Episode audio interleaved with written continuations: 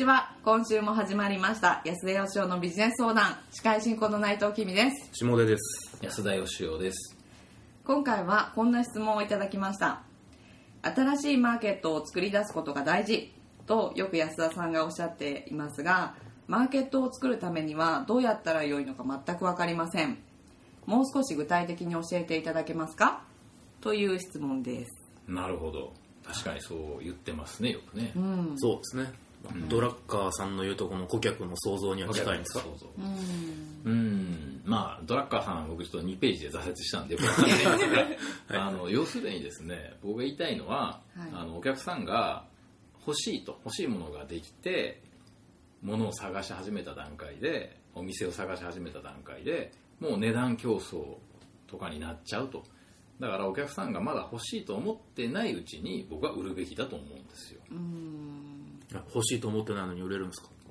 いやそれを欲しいと思わせるのがまあ営業の仕事でありマーケッターの仕事なんじゃないのかなと思うんですけど、どう思いますか？下出君は。ああいやまあなんとなくおっしゃることは分かるんですけど、それってなんかあの昔で言うその押し売り的な、うん家行って、うん。奥さん欲しくもないけど宝石いいでしょ？っていうみたいなのに近いイメージが若干あるのと、まあ、あと僕このあの10年ぐらい前だったと思うんですけど、はい。結構流行ったあの「エスキモーに氷を売る」っていう本があって、はい。はい。あのタイトルが僕大嫌いだったんですよ。ほだってエスキモー氷いらねえじゃんっていう、でまあ、中身はすごくなんか素晴らしいことを書かれてたんですけどそのタイトルだけちょっと結構引っかかっちゃって、エスキモーに冷蔵庫売るじゃなかった冷蔵庫でしたっけ 氷は買えへんやん。そうだったかもしれませんそうだからそういうののなんか引っかかりも片方ではやっぱり。あれね冷蔵庫いるんですよ。あいるんですか？冷蔵庫冷やすためにね我々使うでしょ、はい。エスキモー冷えすぎちゃうんで、はい。あまり冷やさないために冷蔵庫に入れる多分そういうオチですよあなるほど。本当ですか？れいやわかんない。今納得しちゃいました。エスキモーが冷蔵庫を買うとしたらそれしかないんじゃないかなと思って、まあでもそういう話じゃないですよね、うん。要するに、えー必要ないものをはい。売ってこそ、うん。でも確かにその必要ないものをどんなもんでもはい。俺は売れると、うんこの紙コップを10万円ででも売れるっていう、はい。そういう営業マンの人って確かにいますけど僕もあんまり確かにあんま好きじゃないです、そうですよね、うんということはまあそういうことじゃないところにその言葉の真意はあるってことですね、うん。そうですそうです。だからそのマーケットを作り出すっていうのは、はい。まあ、要するに僕は、えー相手が欲しいと思ってないものを売るっていうところではそこまで一緒ですよね、はいでもまあこういうことなんですよ。まだ欲しいと思ってないものを売るっていうことなんですよ。要するに相手が欲しくないものを売るわけじゃなくて相手が実はあの欲しいんだけれども、はい。自分ではあそれが欲しいっていうことにまだ気づいてなかったと、うん。あこれはこれが欲しかったんだと。例えばあの JINS さんっていうあの安い、ね、メガネを売ってらっしゃる、僕も JINS でメガネこの間作ったんですけど、えーあのあそこなんてあれじゃないですか。要するに今まではメガネっていうのは目の悪い人がかけてたけども、はい。そうじゃなくてそのパソコン見るために視力は悪くないんだけど、えーパソコンを見て目が悪くならないためのメガネみたいな要するに新しいマーケットを作ったわけですよね、はい。ですっごい売れてるじゃないですか、うん。あれは別にあの無理やり押し売りしてるわけではなくて、あそんなのあったらいいなっていう。大体世の中のあの新しいマーケットってそんなのあったらいいなってみんな後で気づくんですよね。うんで僕はあのよくあのアイディアをですねはい。こうバカにする人っていうかすぐあの後追いでですね、はい。い、やそんなん俺も考えてたなんていう人いるんですよ。あそういうのあったらいいと僕も思ってましたみたいな。嘘つけって思うん。ですよ思いませんか。いやわかりますわかります。ね。はそのコロンブスの卵じゃないですけど、はいはい。まあでも本当にあの最初にそれを見つける人っていうのははい。すごくあのこだわりのある人っていうか、うん。でもやっぱ最終的に僕はあのマーケットっていうのははい。あの新しい商品とかサービスっていうのはお客さんのニーズからは出てこないと思ってるんですよ。うん。どっから出てくるかっていうと僕は自分のニーズやと思うんですよ。はい。例えば引っ越し屋さんとかは多分自分が引っ越しする時にはい。大変やなと。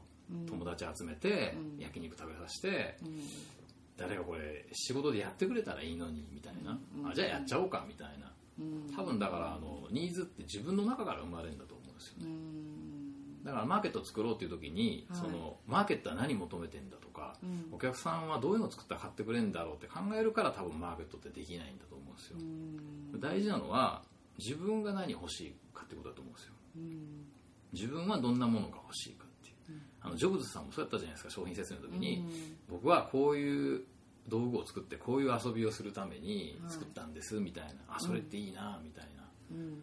だから自分が好きなものを作って自分がなぜそれを好きなのかとか、うん。どういうことに使いたいのかはい。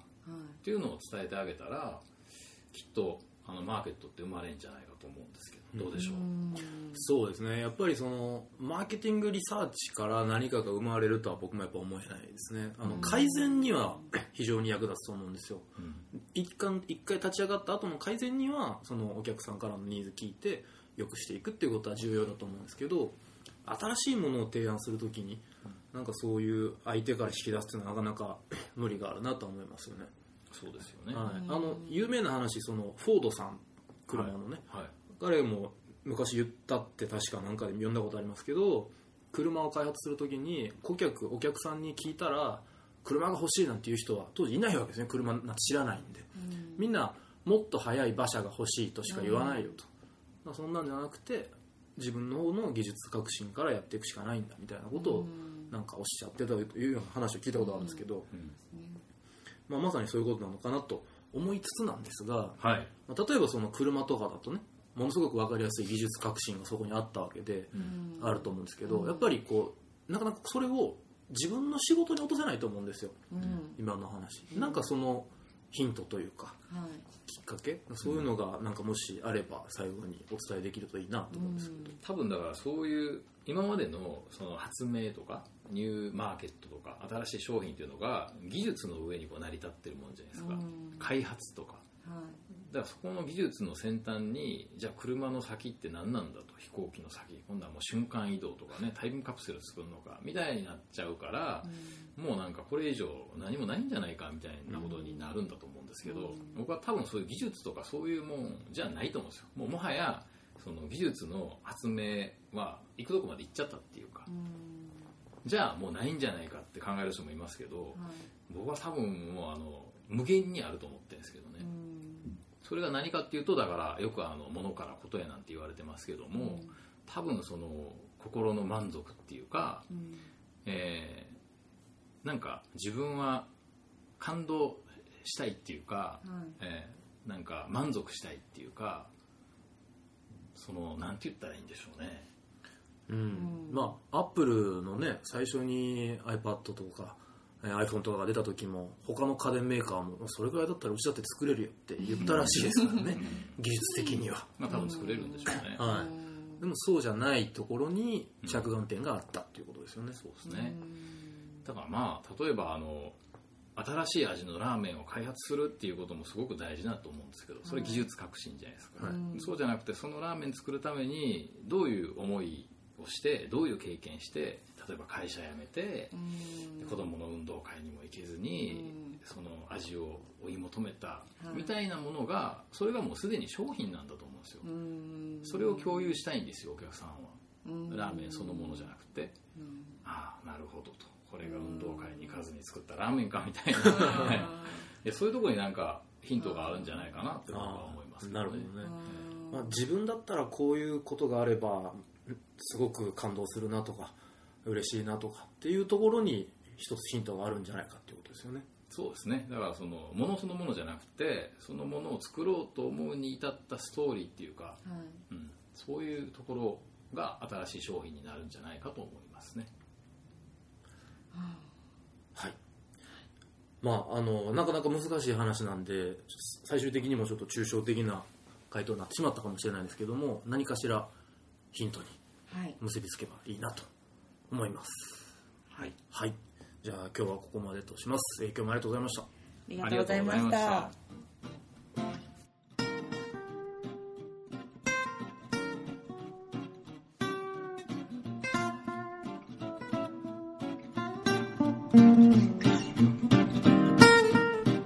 この番組をお聞きいただいた方限定で安田義雄がここ1年間に行った講演の中人気ナンバーワンの講演レポートを入手していただけますタイトルは「あなたは教えると育てるの違いを説明できますか?」です社員や部下の教育に携わる方にも上司に教えられる側の若手の方にもお役立ていただける内容です。レポートは、境目研究家安田義雄ホームページのポッドキャストページからお申し込みください。URL は安田義雄 .com yasudayoshio.com また、安田義雄のビジネス相談では、リスナーの皆様からの質問を募集しています。ビジネスや人生、社会に対する疑問など、皆様の質問をお待ちしております。ご質問は、講演レポートと同じく、安田義雄ホームページのポッドキャストページよりお送りください。安田義雄のビジネス相談、今回はここまでとなります。お聞きいただき、ありがとうございました。